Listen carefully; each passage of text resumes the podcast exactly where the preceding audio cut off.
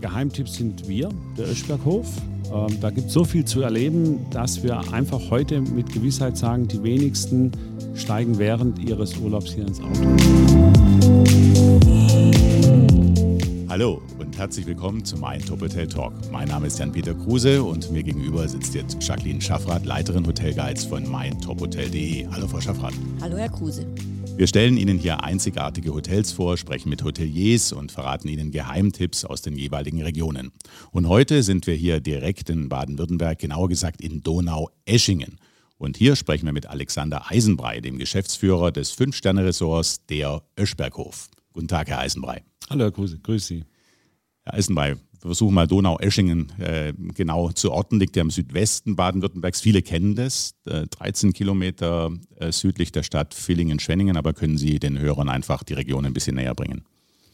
Also das freut mich, dass Sie sagen, viele kennen Donau-Eschingen. Äh, grundsätzlich ja, weil dort die Donau entspringt, äh, wobei es wird ja immer gestritten, äh, entspringt sie in Furtwangen oder ist sie hier in Donau, aber ich glaube, es ist historisch geklärt, dass sie jetzt hier in die Donau Quelle in Donaueschingen ist. Ja, wir sind eigentlich sehr zentral. Wir sind eine Stunde von Zürich, von Freiburg, von Stuttgart, sind gut erreichbar, gut angebunden, sind leider oder zum Glück, das ist immer Ansichtssache, nicht im Schwarzwald, sondern sind auf im Schwarzwald-Barkreis ähm, so ein bisschen vorgelagert, schon Richtung Bodensee runter, sind trotzdem auf 700 Meter Höhe hier mit dem Öschberghof und sind eigentlich ähm, mit allem, was man so braucht, ausgestattet. Insofern ähm, ist, lohnt sich ein Besuch auf jeden Fall.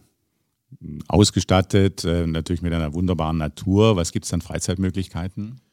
Da sind wir wirklich sehr, sehr gut aufgestellt. Wir sind jetzt kein Skigebiet, aber wir haben tolle Radwege, wir haben die Wutachschlucht, äh, tolle Wanderwege, wir haben natürlich auch das Schloss äh, von Fürstenbergs, wir haben die Brauerei, wir haben ein ganz tolles Privatmuseum von der Familie Biedermann. Wir haben ähm, ganz in der Nähe die Triberger Wasserfälle. Wir haben die größte Kuckucksuhr. Wir haben die Sauschwänzlebahn. Wir haben tolle Wege zum Laufen.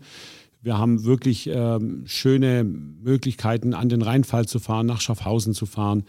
Äh, auch historisch doch einiges hier zu bieten. Also insofern, da gibt es schon eine ganze Menge. Und Radtouren sind wirklich, wir selber haben ja auch Fahrräder, das ist herrlich zu fahren hier. Gutes Stichwort weil es ist natürlich auch toll, hier in den Öschberghof zu fahren. Und der Öschberghof wurde ja 1976 von Karl Albrecht, dem Aldi Süd-Gründer, eigentlich ins Leben gerufen, weil er passionierter Golfer war. Und eigentlich hat er gedacht, er baut hier so ein kleines Clubhaus, ein schönes, weil er einen neuen Lochgolfplatz hier installiert hat und hat gedacht, oh, das war das ist eine tolle Gegend, äh, da will ich unbedingt golfen. Das hat sich aber ganz schnell geändert.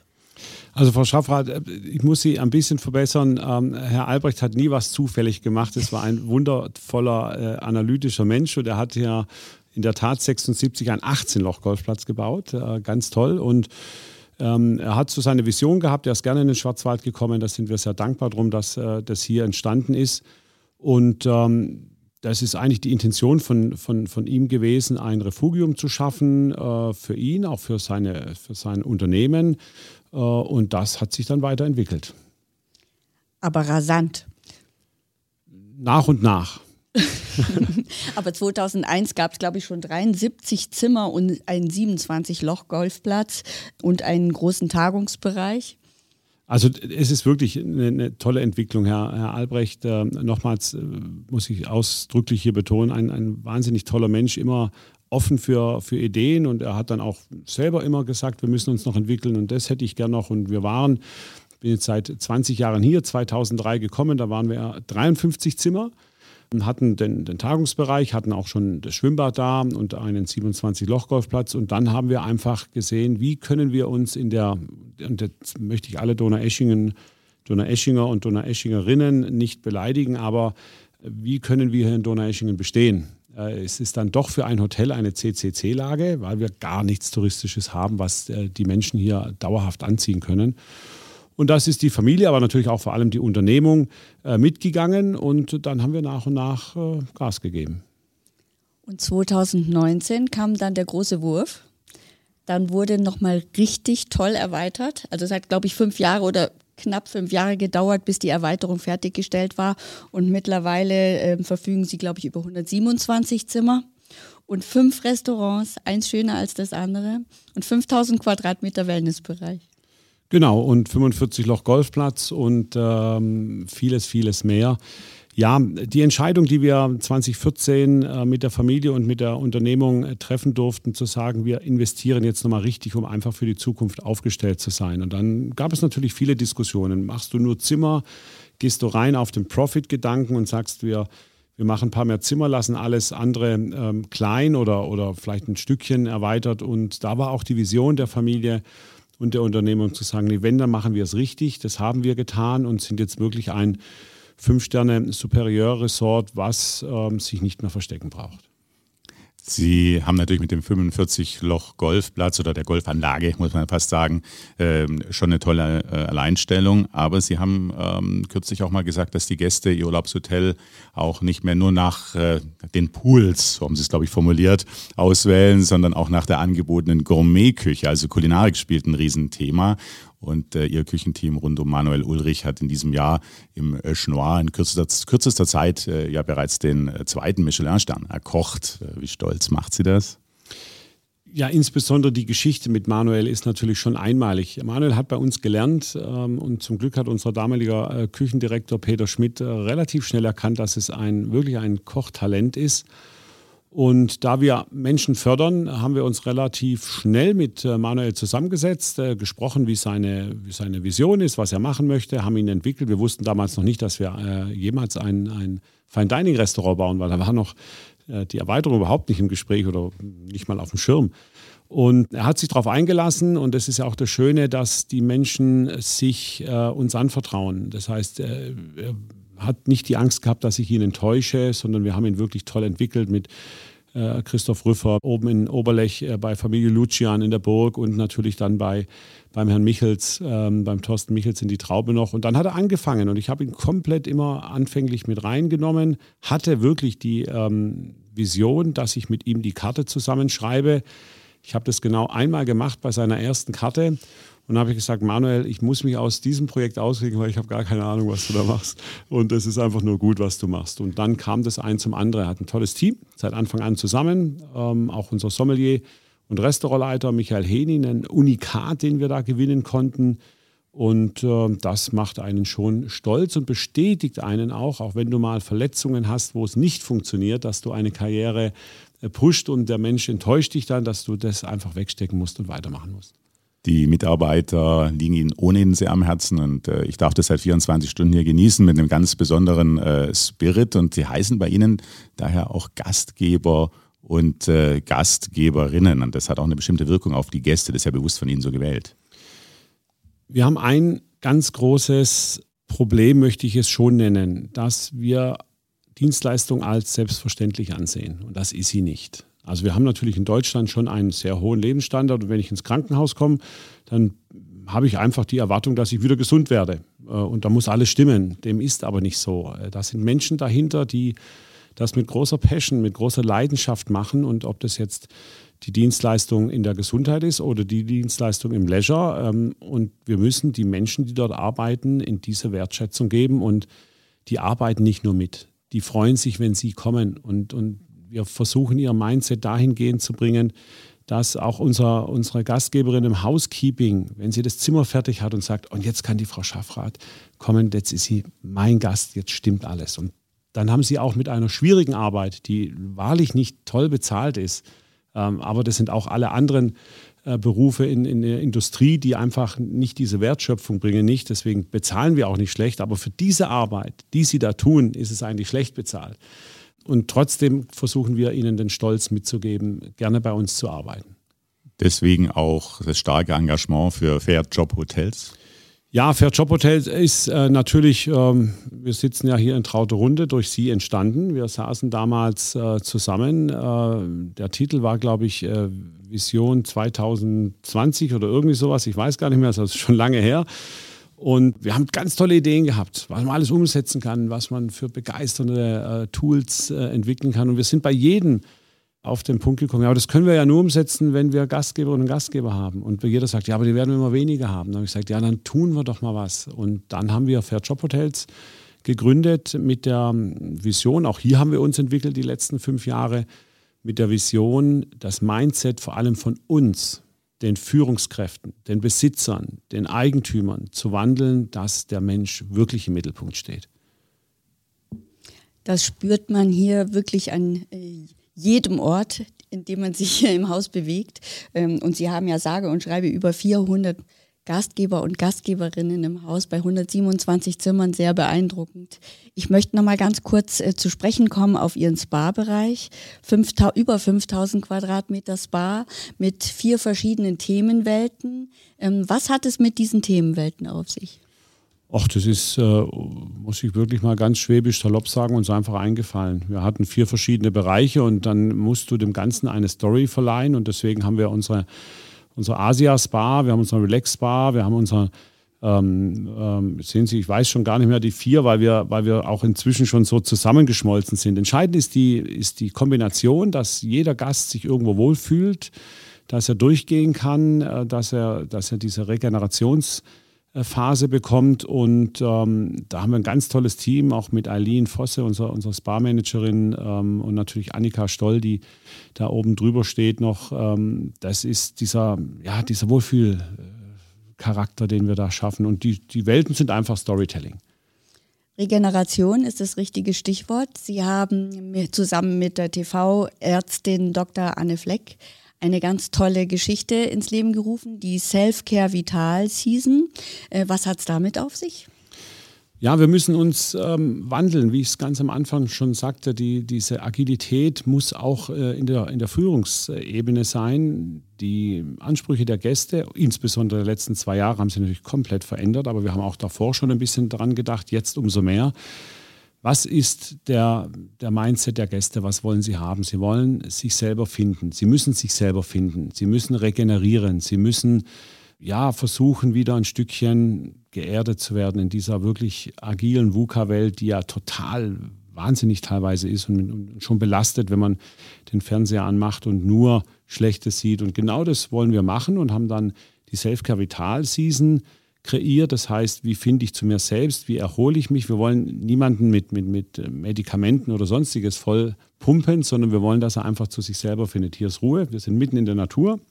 Wir versuchen das mit Anwendungen und aber vor allem mit Wertschätzung ähm, zu pushen und dann natürlich schön essen. Eine, der gesund essen will, haben wir, aber manche möchte sich auch mit einem leckeren Schnitzel belohnen und dann bieten wir das auch an. Dazu gehört bestimmt auch Bewegung, Hundertprozentig. Ne? Frau Eileen Fossé ist ja auch Gym-Managerin. Das ist ihr, glaube ich, ganz wichtig. Ähm, Bewegung gehört sicherlich dazu. Also man könnte das, glaube ich, nirgendwo besser als hier. Der Fitnessbereich, der sucht seinesgleichen Indoor und Outdoor. Ja, das war ein, ein Schwerpunkt, den wir schon gestellt haben. Ähm, die, die Bewegung wird immer wichtiger. Wir werden immer träger, ähm, weil einfach dieser diese Taktung am Tag uns oftmals gar keine Luft mehr lässt. Und, und das tun wir hier. Wir haben über 500 Quadratmeter Fitness mit den modernsten Geräten. Alles da. Wir haben ein Autofitness, wir haben auch eine schöne Joggingstrecke. Wenn man einfach mal sagt, ich möchte die Natur gelesen, gehe ich am Morgen genießen. Ich gehe am Morgen aus dem Hotel, es sind 5,4 Kilometer äh, und laufe einfach nur in der Natur, in der Ruhe. Und das ist das, wir haben für jeden das, was er machen möchte und nicht muss. Also wenn wir sagen, hey, ihr müsst jetzt jeden Tag beim Aquajogging mitmachen und dann noch äh, ein bisschen äh, Powertraining und dann dürft ihr erst frühstücken, dann ist das für einen, einen Teil sicherlich genau das, was er braucht und die anderen wollen erst frühstücken und dann erstmal relaxen und dann schön spazieren gehen. Wir konnten uns davon selber überzeugen. Also hier hat man wirklich das Bedürfnis, sich draußen zu bewegen den ganzen Tag am liebsten. Und ich denke, das ist auch einer der Gründe dafür, dass hier namhafte Fußballvereine äh, residieren oder ihre Camps oder äh, Trainingslager veranstalten. Da gab es ja im letzten Jahr einen ganz außergewöhnlichen, eine ganz außergewöhnliche Anreise. Ja, die, die, die Fußballmannschaften begleiten mich, seit ich in die Hotellerie gegangen bin. Und irgendwie dachte ich mir immer, die kann ja die Tradition nicht, nicht abbrechen lassen. Also ich habe in Bachmeier am See gelernt und da war alle 14 Tage Bayern München, bevor sie die Heimspiele hatten. Da waren auch viele andere äh, Mannschaften im Trainingslager und, und so ging es dann weiter. In der Traube war der KSC, war die deutsche Nationalmannschaft und hier haben wir dann auch irgendwann gedacht, weil wir Fläche haben, wir haben 200 Hektar, die wir bespielen und dann haben wir einen äh, Fußballplatz gebaut und dann ging es los mit Bayern München, mit Dortmund, mit äh, VfB Stuttgart, äh, mit Werder Bremen, mit äh, Schalke, also letztendlich schon die ganze Bundesliga. Haben dann kurz äh, aufhören müssen während der Umbauphase, also kurz heißt vier Jahre, weil wir einfach keine Zimmerkapazitäten hatten und haben jetzt wieder angefangen. Und letztes Jahr haben wir losgelegt. Ähm, wir haben schon in der Corona-Zeit losgelegt, muss man sagen. Erst der FC Köln kam während der Corona-Zeit und auch Kräuter Fürth und haben dann ihre Relegation gewonnen. Weil sie jetzt nicht mehr am Trainingslager waren, sind sie ein bisschen schlechter jetzt gerade in der Tabelle, aber das äh, haben sie sicherlich gelernt.